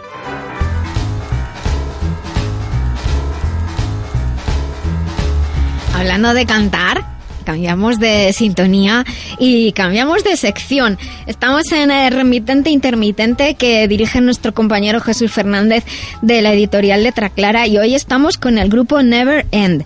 Y es un grupo que en realidad son cinco eh, integrantes, pero hoy tenemos a Mar y a Héctor. Eh, un grupo joven, pero un grupo ya con, con, un montón de cosas que contar. Jesús, te paso el liderazgo del programa. Para mí es un placer tener a Mar y a Héctor aquí con nosotros, pero fíjate, Nuria, lo que es el hilo, si mira, todos lo que es la vida. Justamente antes de entrar aquí a, lo que es al estudio, le doy una tarjeta mía y me dice Héctor, dice, anda, esta editorial la conozco yo, digo, si es que, vamos a ver. Si es que, no se puede tan famoso. Dice, ahí, publicó un libro un amigo mío. ¿Ah, sí? Héctor, buenos días. Buenos días. Que, Mar, buenos días. Buenos días. Que, por cierto, tengo aquí el disco y es clavado al disco. La fotografía del libro del disco es igual que ella. Es guapísima. Pero antes, de, Nuria, lo que sí me gustaría es, antes de hablar de la entrevista con Neveren, es que ellos mismos se identifiquen a través de su música. ¿Te gustaría? Eh, eh, yo sé, vamos a tener música de fondo de ellos mientras hablamos con ellos y luego la música la pieza que ellos quieran o las piezas que queráis si queréis tocar más de una. Lo que queráis. ¿Podéis tocar ahora o después? ¿Qué preferís vosotros? Pues mira, inicialmente un poquito y luego ya empezamos la entrevista y a continuación lo hacemos así. No les hagas un lío. No. ¿Tocas algo o cantas algo? Vale, vamos a tocar un tema que se llama Unavoidable, eh, que habla, habla sobre muchas cosas, habla sobre las relaciones tóxicas y sobre la toxicidad. Puede ser de una sustancia o puede ser una persona. Y habla de el problema es que sea inevitable esa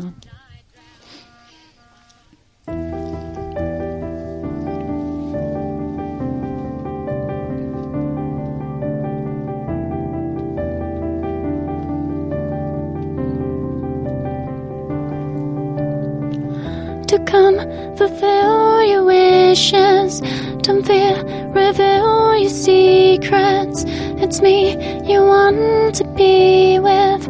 It's me you're always seeking. I know you can't avoid it. I know you give and finally don't try to hide from my gaze in a breathless race to nowhere good. Once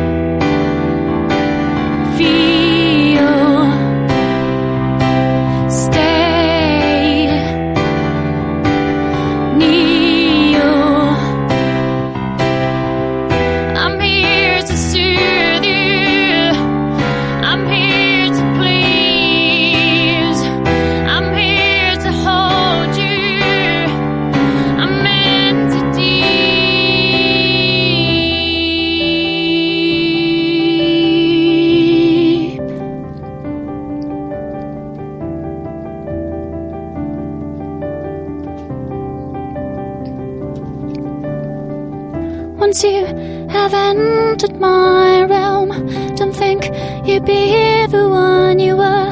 You know it's useless to fight. You know I'll end up in your mind. I know you can't avoid it. I know you'll give in finally. Don't try to hide from my gaze in a breathless race to no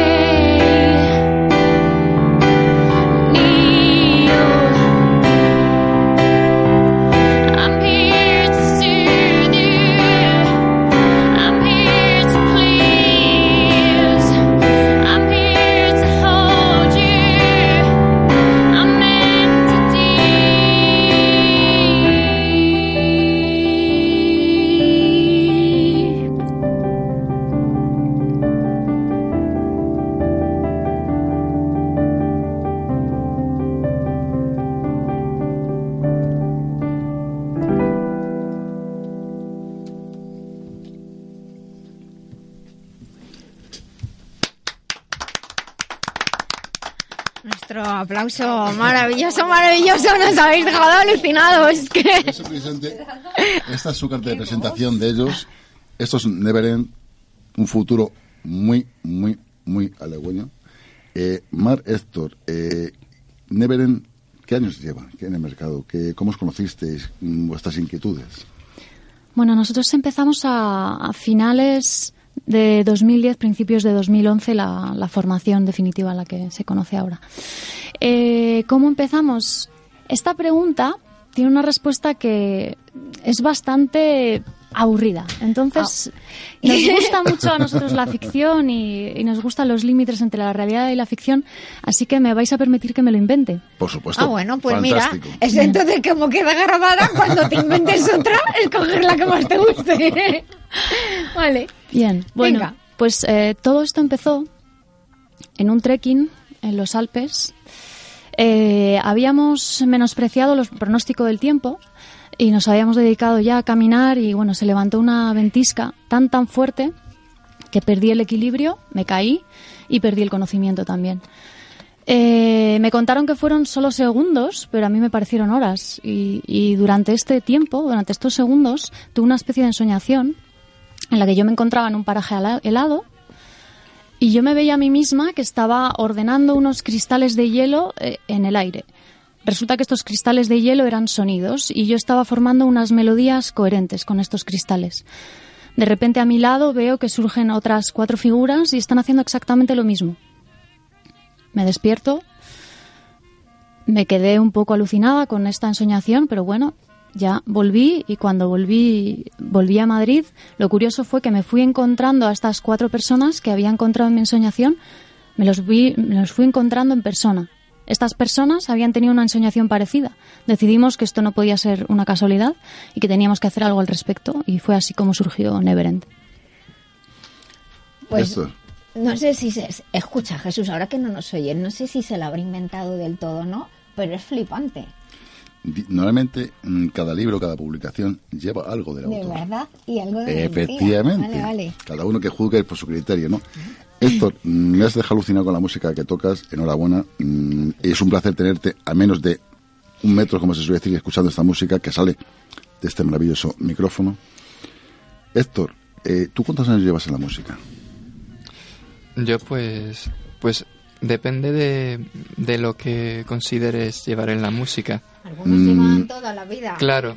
Efectivamente, tu vocación viene de la infancia. Claro. mm, Yo con- considero que mis principios tienen que ver con una enfermedad que pasé con mucha fiebre de pequeño y, y un disco de jazz que sonaba mientras estaba, mientras estaba enfermo. Entonces lo que pasó fue que en una subida de estas de la fiebre, pues empecé a ver cómo los músicos que salían en la portada salían de la misma y empezaban a, empezaban a, a molestarme. Y, y justo el único que no salió de la portada era el clarinetista, porque yo luego estudié clarinete.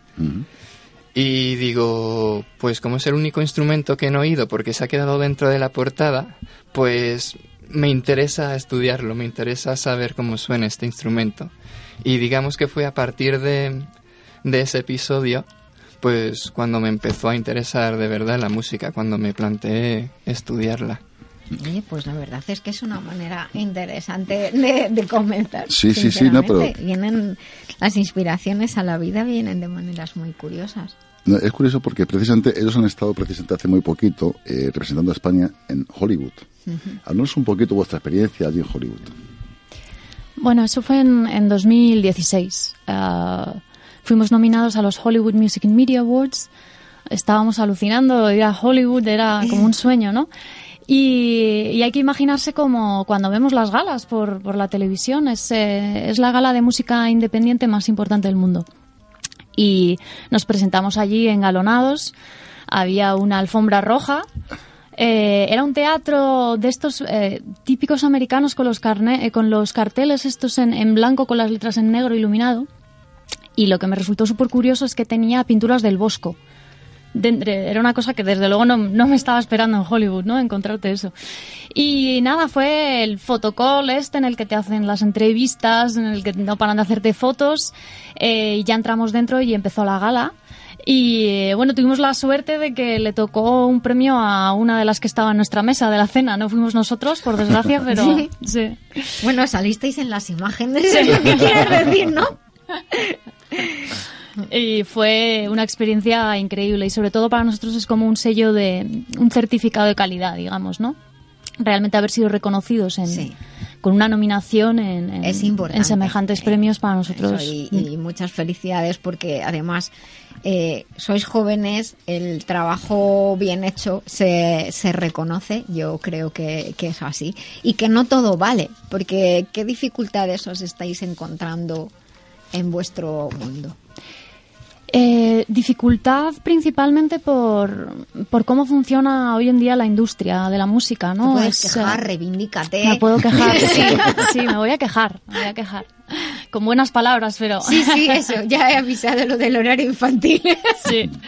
Eh, vivimos hoy en día en una especie de, de cambio, de transición entre un mundo en el que la industria de la música funcionaba de determinada manera, que era alrededor de los sellos discográficos, y estamos pasando por una etapa en la que hoy en día realmente la carga económica eh, la llevan los grupos. Porque ahora mismo los sellos discográficos no se arriesgan con un grupo que no conoce nadie. Es decir, o tú bien consigues tener millones de seguidores en redes sociales, eh, mucha gente, por ejemplo, compra seguidores. Es decir, Sí. está el mundo muy turbio. Por un lado tenemos una democratización de la música que está muy bien, porque ahora cualquier persona puede producirse mm, de forma muy barata algo de relativa calidad. Sí, pero y, enseñarlo. dicho, relativa calidad, hay claro, cosa muy pero el ahí. problema es que en cambio para poder vivir de la música está muchísimo más difícil que antes, porque hay tantísima oferta Mm. y luego también el público, digamos que está un poco mal educado, ¿no? Aquí también tiene, tiene un poco de responsabilidad en esto, porque no tenemos una cultura de, de ir a ver conciertos de grupos que no conocemos. Tendemos en este país a, a disfrutar de lo que ya conocemos. Sí. Realmente la música, lo que se conoce es lo que se pone en las radios. Y en las radios la fórmula es algo que se sabe que tiene éxito ya. Entonces es como la pescadilla que se muerde la cola que no deja entrar a, a grupos nuevos. Bueno, por eso nosotros, esta sección que se llama Remitente Intermitente, nació como una sección de cultura, de literatura y a la que eh, a- a- asisten eh, autores, Sí. noveles, autores que, que posiblemente no tienen otra oportunidad. No, efectivamente, mira, por ejemplo, Mar, en este caso, para tu consuelo, el mundo de los libros es igual que el mundo de la música. Sí. Van, de, van de la mano. Eso me temo, sí. Es decir, que por desgracia, hoy día, normalmente eh, va financiado a través de los autores, la mayoría de las veces. ¿Por qué? Porque, lógicamente, nadie apuesta por ellos, a no ser que sea Eso una es. cosa realmente... Pero cuéntanos ejemplos porque hay algunos que se autoeditaron y luego No, no, yo tengo autores que... mm, mira, de los conocidos de Sí, toda sí, la vida. yo, Con por Walt ejemplo- Whitman, pues se autoeditó. Sí, sí, hombre, y la de Harry Potter, es decir, la, El Señor de los Anillos, son gente que realmente se autoeditó, de hecho no tenía para comer, y de bueno, un buen día,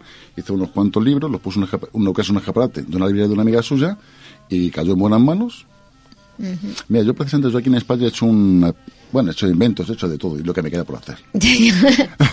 A no ser que me pase algo después de lo que he dicho hace un ratito, pero bueno, bueno, ya veremos. bueno, es que vamos a escoltar dentro de unas horas. No, es curioso, en Nuria, porque yo he hecho lo que es, dijéramos, he dejado libros en sitios, he ido por sitios, he ido dejando libros, para que la gente los coja, vea realmente y valore. Hmm. Es decir, una especie de como si fuera, bueno, un crossing más o menos, pero bueno, realmente es para que sea altruista e incluso poniendo la dirección para que se pongan en contacto con los autores. Sí. A ver, eso es un desembolso económico que lógicamente mm, no vamos buscando lo que es el recuperarlo, es darte a conocer, que la gente te valore. Bueno, aquí tengo dos escritores enfrente mía, Ya, Benigno. pero fíjate, eh, referendo a lo que dices tú, tú casi el siglo pasado ya lo hacías, porque creaste en Internet eh, el siglo pasado, el- forma- el siglo XX, no el XIX. No, no, no, no, no, no, no. De verdad, Pero de verdad. lo que Jesús dice.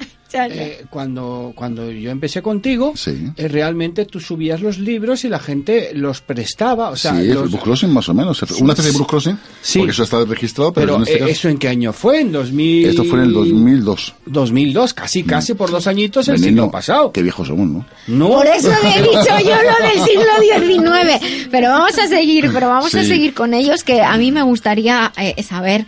Eh, Héctor nos ha contado un poquito cómo, cómo le vino la, la inspiración. Y, y a ti, Mar, ¿tú de dónde vienes? Bueno, pues eh, para entender cómo empecé yo en la música, os No te tengo lo- que no te lo contar. inventes. me lo invento, no, Vale. no me lo voy a inventar. Eh, os tengo que hablar un poco de mi abuelo. Eh, mi abuelo era un músico, era violinista. En la Galicia de entreguerras eh, tocaba con su hermano y con su padre. Iban tocando eh, por Ateneos y demás y bueno, siempre tuvo esa, esa educación musical desde pequeño. Eh, es tan importante para él que fue, fue tocando el canon de Pachelbel debajo del balcón como conquistó mi abuela. Madre mía, pues jolín, tu abuela entonces también era exigente, ¿eh? porque no le valió el clavelito. no, no. Y bueno, se reunían todos los domingos en casa de mi abuelo para tocar unos amigos. Eh, tocaban eh, Vivaldi, sobre todo, me encantaba. Las cuatro estaciones. Y fue, fue así, a partir de mi abuelo, que me fue enseñando un poquito los rudimentos de, de piano y de solfeo, que empecé a cogerle gusto por la música. Y, y a partir de ahí ya, pues canto, algo de piano, solfeo. Fue así. Y una pregunta era, ¿y cuánto tiempo dedicáis diariamente o a la semana a, Es difícil de decir, depende muchas veces en qué fase estemos, pero probablemente unas tres o cuatro veces a la semana. Todas estas preguntas que estamos haciendo así tan detalladas, el fin que tienen es que la gente vea que tú has dicho antes, y me pongo seria para decir esto, que hoy en día con cualquier programa de ordenador alguien se monta con unos samples y tal y mezcla y tal, tal y parece que es Ujú. la leche lo que ha hecho, pero no, hay un esfuerzo detrás, claro. hay una formación, hay la gente buena, hay un esfuerzo y hay una formación detrás y eso es lo que nosotros queremos valorar y transmitir de grupos como vosotros. Mira, en este caso, Mar, te voy a hacer un comentario. Lo que acabo de decir ahora mismo me ha recordado a Melody. Melody es amiga mía. Melody, su padre era músico, era un grupo, tocaba en un grupo musical, de bueno, iban de feria en feria. Y un buen día, pues era muy chiquitita ella, y de pronto pues la sacó al escenario. No sé si tú conoces un poquito la historia. Y ella, pues eso, empezó a cantar con el papá. Claro, el, el Melody tendría en aquella época 6, 7 añitos, más o menos. Y fue cuando sacaron el, el tema del gorila, que se hizo tan famoso. De hecho, que es curioso, una cosa que me sorprendió es que yo fui a su casa, allá a Sevilla, y me veo, y claro, enseñando lo que es la casa donde vivían, y de pronto me veo el disco de oro en la cocina. Sí, ¿En la sí, puesto en la cocina? cocina, sí. Coño, como si fuera el reloj. como si fuera el reloj de- que va marcando las horas. Claro, y le llego a, a Melody y digo, me lo digo. Digo, ese es el disco de oro. Y dice, sí, sí, eso es que me dieron por lo de los gorilas. Digo, ¿le tienes aquí Yo no, la- yo no me acuerdo ni de esa canción, vamos, honestamente. ¿No, te- no sabes lo que hacen los gorilas? no, Las no. manos hacia arriba, ay, ay, las manos... ay, A ver, eh, canciones ¿a qué de no verano de esas, sí, sí. Efectivamente. Ahora bueno, sí. pues eso le dieron un disco de oro y era curioso porque me está recordando, Mar, aquella experiencia. Y yo sé que vais a tener, fíjate, yo tengo... Espero persona- que no pongáis los discos de oro en la cocina, por Dios, eh, eso no se os ocurra. ¿Qué? No, y es curioso porque te digo, mm, lleváis una perspectiva y te digo, por lo que he escuchado, por lo que os he seguido, tenéis un futuro asombroso. Sobre todo porque es, es música innovadora. Música que no es española, que fíjate que es curioso, son españoles, pero a su vez cantan en inglés. Y eso también, quieras que no, te abre mucho más campo que mm, cerrarte lo que es un, en tu territorio. Y eso es darte a conocer en un futuro, o un presente, mejor dicho, aquí, ahora, y por supuesto, nos gustaría seguir escuchando vuestra música si es Pero posible. antes que yo lo que quiero preguntarles es, ¿a dónde queréis llegar? Queremos, no tenemos límite en realidad. Pero bueno, o sea, estamos en un momento en el que lo queremos dar el cien- queremos dar el 100% y llega un momento en el que eso todo o nada, ¿no? Y estamos intentando y barajando posibilidades de salir fuera y es un poco como hablabais de- del hecho de que estemos cantando en inglés. Siempre pensamos que, que se nos escucharía más fuera, así que bueno, aunque aquí estaríamos encantados también, pero sabemos las limitaciones que hay. Y bueno, el cielo es el límite, El cielo es el digamos. límite. Yo eh, quería preguntaros por curiosidad, ¿cómo os conocisteis? Bueno, aparte de la historia que, que Eh, hemos contado en Suiza, antes. Que antes que nadie que en los Alpes ha dicho, pero se lo he inventado. Eh, bueno, pues de- como todas las bandas, unos eh, ya se conocían de antes, eh, eran amigos en diferentes asociaciones de música, luego por internet nos reunimos el resto, así fue. Ujú. Una pregunta, tu abuelo eh, conquistó a tu abuela con el canon de Pachabel. Ujú. Claro, sí, es que o sea, como lo has digo dicho, no, pero que- es que la gente normal, Pero he como dicho yo, que no se conformó con calableitos, Sí, pero era que el canon de. Pachabel. Que es súper di- sí, es que como tú lo has pronunciado, de- no sé Sí, aquí idioma, la, la gente lo dice Pachebel. ¿sabes? Entonces yo digo, hombre, que, que me han escrito por, por internet, oye, ¿el canon ese era de Pachabel? Y digo, pues sí. Sí, sí, sí. Lo que pasa es que lo leemos Pachebel. Vale, pero para los no cultos como... Eh, Pues eso sí, de todas maneras, pues eso que el tiempo se nos acaba- se nos va acabando para para pues, para la sección, pero sí que os dejamos un minutito para que si hay algo especial que queréis decir o comunicar, como queda que queda constancia de ello, algún llamamiento, Bueno, pues eh, sí, que nos den una oportunidad, que nos pueden encontrar en, en todas las redes sociales, en Facebook, en Twitter, en Instagram, sí, eh, sobre todo nuestra página web, www.neverend.es, a partir de ahí veis todas las redes sociales, nos encontráis en YouTube también, nos podéis ver en Puro 4 por las noches de vez en cuando, ponen un vídeo que es el acústico. Eh, también tenemos un blog en el que escribe Héctor, porque tenemos un lado literario, es decir, no queremos solo reducirnos a la música, queremos que sea un universo, digamos, Neverend, ¿no? Y la- tengo que decir que es muy, muy buen escritor, te lo digo a ti. Muchas gracias. Bueno, en especial. Así que le podéis echar un ojo. Y nada, tenemos un concierto en principio el día 4 de mayo en San Sebastián de los Reyes, en la sala La Nota Rock. Así que quien quiera venir, pues está invitado. nosotros vamos a subir la, la convocatoria eh, el día 4 de mayo en San Sebastián de los Reyes en la Nota Rock. Nosotros vamos a compartirlo en nuestras redes también para que, que tengáis un gran éxito de público. Y sí que ahora, Dani, es el momento de que yo os toque en la pieza que, que vosotros queráis y que nos digáis cómo se llama. Y ya con esto pues terminaremos. Bueno, pues vamos a terminar con un tema de, de nuestro disco en acústico de Singularity Code eh, que se llama Disappointing You, significa decepcionándote. Habla de, mm, de cuando uno intenta buscar la aprobación de alguien pero se queda siempre a las puertas. I've been trying to impress you again. I shine cause I learn to pretend. And you will never care.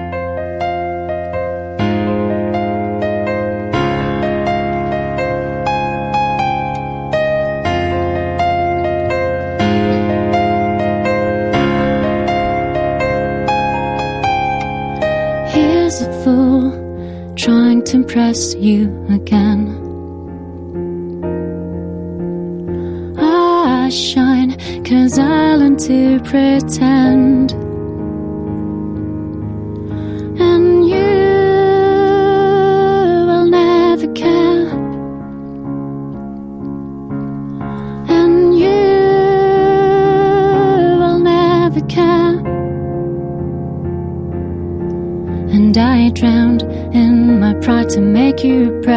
And I swallowed my fears to make no sound. And I ran past extensions on torn feet just to draw your attention back to me. And I will never be what you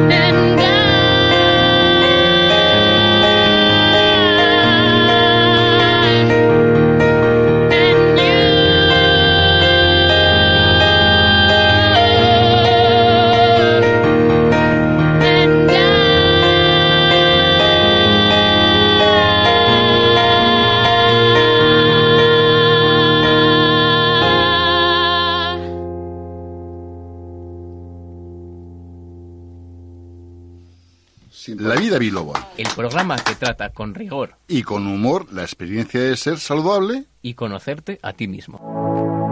Mamá, mamá, me duele la cabeza. Tu mami no está. Doctora Nuria, doctora Nuria.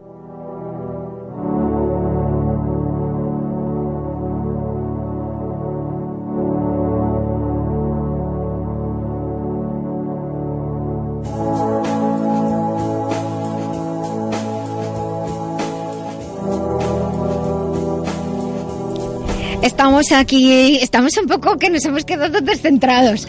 Eh, muchísimas gracias. Eh, aprovecho, aunque estamos en otra sección, para daros las gracias por estar aquí con nosotros. Eh, Neveren, eh, quisiera decir a Héctor, a Mar y al resto del grupo que, que no están aquí que, que estáis eh, invitados aquí en La Vida Biloba. Os pedimos que nos comuniquéis lo que hacéis, que nos compartáis dónde tocáis para que nosotros también lo podamos mover a- a- a través de nuestras redes todo aquel que viene aquí es un amigo para nosotros para siempre. Así que nosotros estaremos encantados de poder ayudaros, no solamente a través del programa que ha habido hoy, sino del futuro. Y vuestros éxitos son los nuestros y nos sentiremos muy felices de haberos ayudado. Muchas gracias a vosotros. Un placer conoceros hasta siempre. Igualmente. Y ahora tengo que pasar a esta sección en la que los oyentes nos escriben y nos preguntan acerca de, de las de sus inquietudes, sus, de sus temas de, de salud, que lo hacen a veces, pues llegan desde distintos sitios. Algunos escriben desde la web, lavidabiloba.com, la web del programa, otros escriben directamente a, mi correo, otros escriben a través de, de- la web de Global Medical Zone o de masterlife.info de, de- patrocinadores, de biloba.es. El caso es que al final todo, todo llega. Y entonces eh, voy a leer algunas de ellas y como siempre saben y ya les digo que tengan toda la certeza de que nadie es identificado, a no ser que me pongan expresamente, no me importa que digáis mi nombre, pero no identifico a nadie, cada uno sa- sabe quién es. Hay una persona, es una mujer que nos dice, tengo un niño de dos años que va a la guardería y cada vez que coge algo me lo pega a mí. No- noticia, eso le pasa a todos los padres, sobre todo al principio cuando los niños pequeños van a la guardería, porque tienen la enorme capacidad de que están entrenando su sistema inmunológico, pero no, eh, contraen virus el que entre los niños son frecuentes y a veces los adultos no, no estamos acostumbrados ya a ellos y lo pasamos súper mal los adultos. Así que podemos ayudar, ya veremos por qué. Porque ella nos dice, aparte dice, llevo un año muy malo con altibajos y estoy bastante decaída con el trabajo por culpa de un traslado. No me veo valorada. Esto me ha importado mucho. Y dice, mi marido tiene una enfermedad grave, con lo cual todo me toca a mí. Esto me ha importado más todavía. ¿Qué puedo hacer? ¿Qué puedo tomar? Muchas gracias. Bueno, pues en primer lugar, Vamos a, empezar por, por, el final y luego retomo lo anterior. La parte de suplementación Comer bien cada día es muy importante. Cualquier suplementación, por muy buena que sea, no sirve de mucho si la dieta del día a día no es adecuada, no tiene todos los nutrientes que necesitamos. Máximo cuando se lleva una gran carga de trabajo o una gran carga de estrés mental y emocional. Por eso lo que le podemos recomendar sería la utilización de dos productos de la línea Master Life. Primero transferine, porque va a ayudar a un funcionamiento normal del sistema inmunológico. Cuando vivimos con pequeños nos traen virus de todo tipo, que es lo que suele pasar, pero además favorece el funcionamiento normal del sistema hormonal y del sistema nervioso, nos ayuda a tener una respuesta adecuada al estrés físico y mental, que es lo que esta mujer está viviendo. Y Master Green, que es un complemento perfecto porque ayuda a, la energía del hígado, ayuda a que el hígado pueda metabolizar mejor. Nos hablaban antes los músicos de relaciones tóxicas o de situaciones tóxicas en nuestra vida. No quiero decir que esta persona quiera tenga una relación tóxica, ni muchísimo menos, pero sí que hay veces que estamos viviendo situaciones que nos guardamos, nos guardamos, nos guardamos hasta que explotamos y no podemos con más. Hay que saber canalizar este, este exceso de presión. Master Life Green ayuda con los componentes de herbales que ayudan a detoxificar el hígado, a detoxificar la sangre y también la mente, ayudan a limpiar la mente porque la sangre que llega al cerebro está, está en mejores, eh, mejores, mejor calidad. Y tiene las vitaminas del grupo B que ayudan a un sistema inmune, nervioso y emocional normal. Y además ayuda a que las emociones seamos capaces de gestionarlas mejor. Pero una cosita importante, en ocasiones esperamos que nos valoren. Y eso es muy importante porque el reconocimiento es importante para los seres humanos. Pero primero quizás a veces somos nosotros los primeros que nos debemos valorar, no esperar que el espejo en el que nos miramos nos devuelva la imagen que queremos, sino valorarnos nosotros, como si viviéramos en una casa o en una vida sin espejos. Una vez que nos valoramos nosotros, a veces no necesitamos ni siquiera que nos valoren porque ya sabemos que nosotros valemos. Otra cosa bien distinta es que haya maltrato o menosprecio. ¿Por qué no habla como sugerencia con la persona o el Departamento de Recursos Humanos en su trabajo? Pregunte qué se espera de usted y si lo que le resulta no es en realidad satisfactorio ni le hace sentir bien o implica un factor muy importante para su salud y bienestar, pues a lo mejor puede plantearse un cambio. A veces nos da miedo los cambios, yo lo comprendo, pero es mucho más importante realmente cómo está, cómo está la, salud, cómo cómo vivimos. Por eso es esta recomendación también de afrontar esa situación en el trabajo y de hablar con las personas responsables. Las empresas generalmente tienen un departamento que son recursos humanos en el que deben facilitar el bienestar de, de, los, de las personas que trabajan en esa empresa. Por otro lado, entiendo que la situación familiar es complicada, haga por buscar ayuda y liberarse algún día y no sienta que es menos, menos menos o que es peor persona o menos buena persona, eso sería, está un poco mal dicho, que no es que no es menos buena persona por ello. Los que cuidan también han de descansar. Es una forma de cargar pilas para poder cuidar mejor a nuestros seres queridos. Y una cosa muy importante, haga cosas que le produzcan satisfacción. Cuídese, haga algo bonito, algo que le, algo que le haga ilusión solamente para usted. Quizás eh, ir a ver una exposición, ir a escuchar un grupo de música, escuchar música que le guste, pintar, coser, eh, no sé, irse a correr, lo que sea, da igual, pero algo que le guste por usted y para usted simplemente y porque sí. Manténgase yo digo en ti, tú en ti, en este momento, para que, como cuando estamos en medio de una corriente en un, en un río, hay que buscar apoyos donde poder agarrarse y adaptarse para llevar mejor, lo mejor posible esos cambios, esos altibajos que vienen de, del exterior. Y en cualquier caso, aquí hay profesionales en este programa que le pueden ayudar, tanto de manera presencial, pero si vive lejos de manera online, tanto el doctor Benignorna como, como yo. Los contactos están en la web lavidabiloba.com en la página de inicio. Así que esta es mi recomendación para esta persona que nos ha escrito. Y la otra muy cortita dice, voy a cumplir 51 años en nada, pues felicidades. Y soy mecánico, tomo medicación para la hipertensión y tomo eh, el enalapril, que es una medicación convencional, y el omeprazol, que también lo es para el estómago.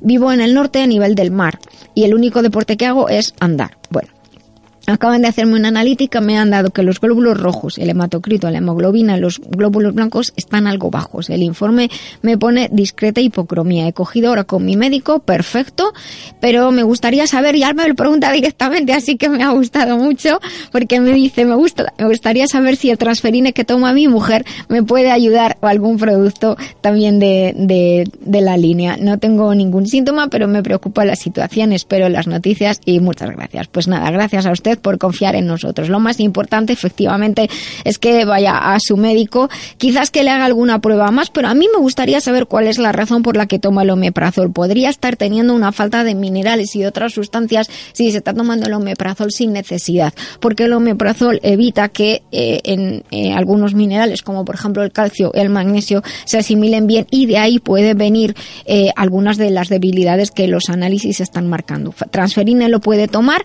le ayudaría con la composición que tienen hongos nutricionales, vitaminas, aminoácidos como la glutamina, la arginina, pero yo añadiría eh, Master Life Papayax eh, cada comida uno o dos comprimidos, quizá de esa manera también el omeprazol lo puede ir disminuyendo y Master Life Colflex para ayudar a tener una, una suplementación extra de colágeno, magnesio, silicio, de proteína en el organismo. Y le pediría que cuando tenga más datos nos vuelva a escribir y de paso pues nos cuenta qué, qué tal, qué tal le va.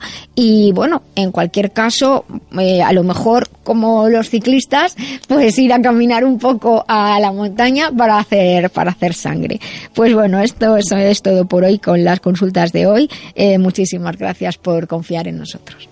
Doctora Lorite, ¿es verdad que el hígado es uno de los órganos más importantes del cuerpo? Así es, porque participa en la detoxificación de la sangre. Por eso yo recomiendo Master Life Green. ¿Y esto cómo lo explicamos a los oyentes? En el hígado se realizan tantas reacciones bioquímicas que de él depende todo el cuerpo, incluyendo el sistema nervioso, endocrino, inmunológico, incluso el estado de ánimo. Pues ya lo saben, Master Life Green, porque un hígado saludable es esencial para el bienestar. Master Life Green en Master masterlife.info. Masterlife, maestría para cada momento de la vida.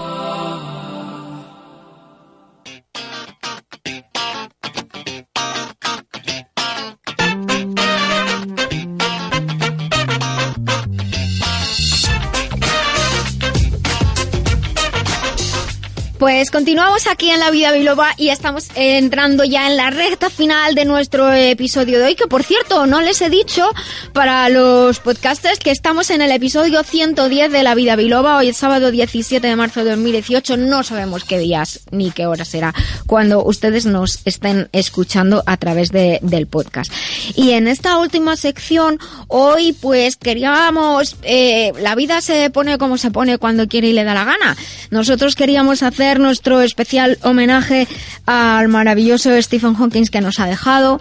Y queríamos eh, hablar de, de, bueno, pues primero es un ejemplo de, de de indagación, de preguntar, de seguir aprendiendo. Yo siempre digo, y hasta en las facturas que hago, está puesto el seguir aprendiendo como cuando éramos niños sin dejar de hacernos preguntas. Eso, si alguien recibe alguna factura mía, verá que está escrito siempre debajo. Ese es mi lema. Y creo que, que Stephen Hawking era una persona que nunca dejó de, preguntarse, desde luego una mente privilegiada y un gran ejemplo de superación. Pues sí, lo que yo quiero destacar de él es que en el año 62 le dijeron, te queda un año de vida. Haz lo que sea porque no vas a, vivir más del 63. Ha muerto ahora en el 18. Yo no me puse triste, al revés, aplaudí muchísimo porque fue capaz durante ese periodo y estando en la silla de ruedas de divorciarse dos veces. De pasar, superar un maltrato brutal que superó. Claro, o sea, realmente no solamente nos, vamos a, centrar en la física, sino en la persona que habría que darle el premio Nobel de querer vivir. Porque realmente... Oye, eso no está inventado. No, no. Se, quedaron con las ganas, ¿no? Él nunca recibió ningún premio Nobel, fíjate, con la... Pero que se la dieran por lo menos por querer vivir, por negarse a morir y por negarse a recibir eh, lo que antes hablabas de intoxicaciones de personas. O sea, mm. Stephen Hawking es una persona que tenía un carácter genial. Lo que pasa es que no nos contaban las, lo que hay que leer. Bueno, habéis, habéis, supongo que habéis recibido todos por WhatsApp esa, esa notita que dice las últimas palabras de Stephen Hawking. No, no. ¿No? No, ¿cuáles son? Ay, ay, ay. Pues a ver si, a ver si, Mira, a ver si mientras lo... buscas, no, lo, no, lo, no lo tengo, pero es que está ahí, Dani, no se puede sacar. Pero bueno, los que tenéis Windows, la música del final cuando se apaga el, mo- el orden, como es la sintonía del Windows cuando se acaba, pues esa es la, las últimas palabras de Stephen Hawking. Y anoche cuando llegó mi hijo a casa le dije, Álvaro, ¿has visto? Y dice, es buenísimo. Y yo me quedé un poco así. Dice, se tiene que estar partiendo de la risa esté donde esté, porque tenía mucho sentido del humor el hombre y Sí, efectivamente. yo me quedo con una frase que es, mm, vale, dice, te dice todo, ¿no? Que es inteligencia es la habilidad de adaptarse a los cambios. Y Efectivamente. estamos en época de cambios. Eh, Bueno, toda, cada día. eh, cambios, cambios eh, continuos. De hecho, estar vivo es un cambio. O sea, yo siempre lo digo en mis conferencias, y alguno de los que estáis aquí habéis asistido a algunas, y siempre digo, ha pasado tanto tiempo X, ahora han pasado, habrán pasado dos horas desde que empezamos este programa, y ninguno somos el mismo que antes de empezar, pero no no solo por la información brutal que hemos dado, sino porque se nos han muerto células y otras han nacido. No somos los mismos. El cambio es lo único invariable que existe. Y esta esta eh, información que ya nos la contaban los antiguos vino corroborada por toda la teoría de la relatividad, toda la física y la mecánica cuántica, pero hay muchas aplicaciones de, de, sus investigaciones a la vida normal y no solamente el hecho de seguir preguntándonos y dudar, sino que eh, muchas expresiones han pasado al, al común de los mortales, como cuando algo absorbe algo o roba mucho, se le dice, como un agujero negro eres. Ah, Sí, es verdad. Hay, hay una hay una um, anécdota que me sorprendió precisamente porque él eh, envió unas invitaciones de cumpleaños un día después a su cumpleaños porque hablaba de a ver si alguien del futuro viene al presente, pues Ah. algo sobre la cuántica, muy curioso. Qué gracia. Yo querría aportar lo del agujero negro.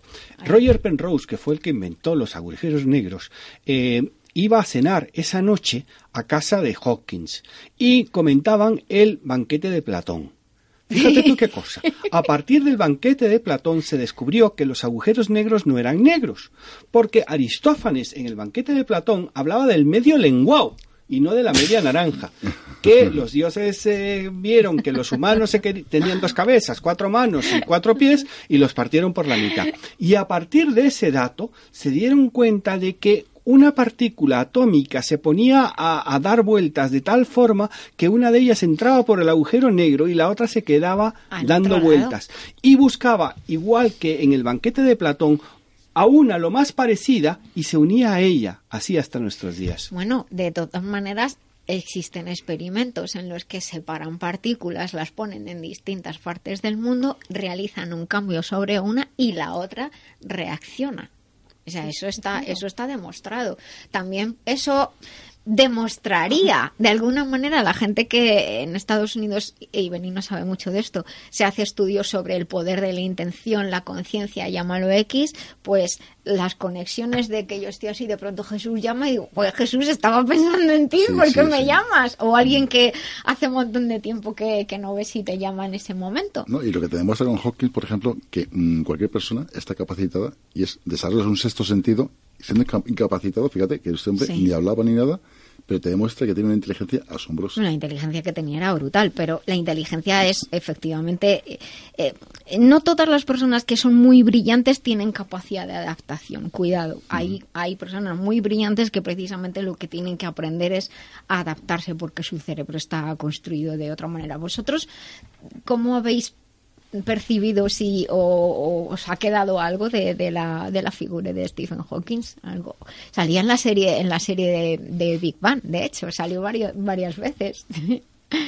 Sí, a nosotros eh, realmente nos encanta todo lo relacionado con, con el cosmos y con la ciencia ficción. Digamos que, como hemos hablado antes, que nos, que nos gusta un poco ese límite entre la realidad y la ficción. Y la ciencia ficción nos permite a nuestra música y el imaginario que tenemos en la cabeza, bueno, un- una salida, una forma de expresarnos que... la física actual de hecho da para mucho en, ese- en esos aspectos porque simplemente la, la, la teoría última de, de bueno última que mm, más sí, reciente de, de la existencia de múltiples universos de manera simultánea, eso da para, para mucho, mucho. ¿eh? Para mucho, pero hasta el mismo Stephen Hawking, su misma Sí. vida parece ciencia ficción. ¿Quién, quién habría pensado que iba a poder comunicarse a través Sí, de, de- de- con el movimiento del único músculo que le funcionaba en la cara. con los ojos? O sea, era, era impresionante. la Mente, cuerpo y mente, en realidad. Pero bueno, luego también mucho mérito de, de quienes le diseñaron el, el sistema, desde luego, para poder comunicarse, porque si no Fue nos él, ¿eh? habríamos Creo que perdido. fue Fue él, él sí, mismo. pero, Sí. pero luego tiene que hacerlo alguien Claro. físicamente y desarrollarlo, y, y entonces eso realmente tiene, tiene mucho mérito, claro, la colaboración entre las personas al final. Hay una, una capacidad de Hopkins que es de las personas que más ha apoyado a los minusválidos. Realmente en sus libros eh, siempre decía, o, o por lo menos yo lo he leído en algunas de ellas, ¿cómo va a reaccionar un niño que de pequeño por llevar gafas, por ir en una silla de ruedas, por, por tener un- una deficiencia, es atacado por los demás? Entonces ríen O sea, realmente, eh, Hopkins, para mí, aparte de darle el premio Nobel por querer vivir, eh, lo, lo considero uno de los mejores ah, aceleradores no De digo partículas. sino de que para que veamos a las personas que van en una silla de ruedas, que, que van con un bastón, que, que nosotros les llamamos que son mm, infra lo que sea.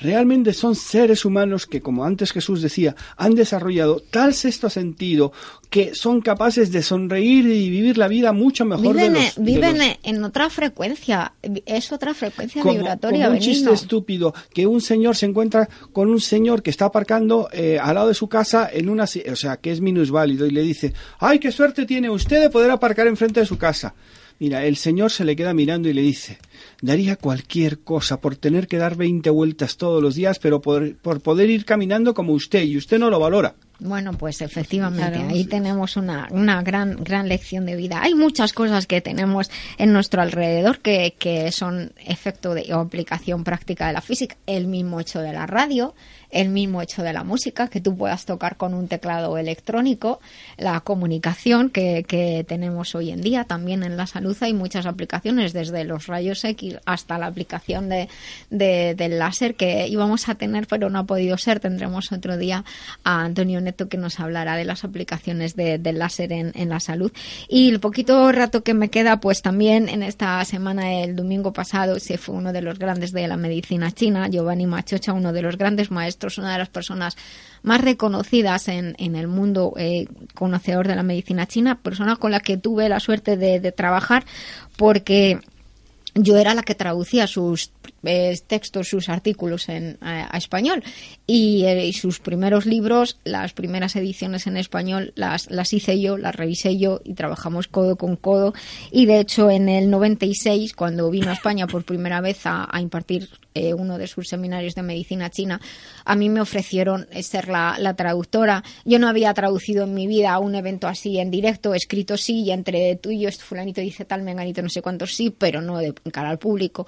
Y me, atreví, estaba súper asustada, hasta, eh, de hecho estaba embarazada, decía yo no sé si hacer esto, no sé qué me va a poner muy nerviosa. Fue un éxito, sal- salió súper bien. Y a Giovanni recuerdo que le dije, recuerdo que te dije, Giovanni, me estarás escuchando. Le dije, por favor, abra claro y, frases cortas, porque se embalaba y no paraba de hablar. Y quiero desde aquí mandar mi homenaje a, a Giovanni Machocha, que ha trabajado mucho por la medicina china, a todos los amantes y buscadores de- del mundo, buscadores del saber, buscadores de la cultura y personas que se preguntan y sean valientes como para tener una respuesta que les desmonte todo y, des- y montar otra vez la vida. Ese sería mi mensaje y mi homenaje para hoy, para lo que nos han dejado. Sí, pero eh, te voy a decir una cosa, Nuria, lo que no dices nunca, que te pasó un relevo, que eres tú la que con su, continu- hace- con su continuación realmente en la medicina china. Jo, ¿de qué hablas de poder la carne de gallina? Madre, te- de las 10 mujeres más Claro. importantes Exacto. Pues en el muchísimas mundo. gracias. Sí, y tenemos el privilegio de conocerla ambos, todos los que estamos aquí, y encima acariciar este pequeñito cuerpo que todavía quiero. Bueno, Bueno, bueno. Vaya programa el de hoy. Muchas gracias, muy intenso, muy intenso el programa de hoy. Bueno, queda muy poquito. Quiero despedir primero a, a María Héctor de, de Neverend. Muchísimas gracias por compartir con nosotros. Os deseamos todo el éxito del mundo, que seáis muy felices, muy saludables. Que dentro de poco nos contéis que va todo muy bien. Mari Carmen, muchas gracias. Benigno también. Jesús, Antonio, que entró por teléfono. Dani, muchas gracias a ti. A todos nuestros oyentes, les recuerdo sonreír, pues el cerebro cree que somos felices y todo el cuerpo así lo percibe. Hasta el próximo sábado, vivan conmigo la vida biloba.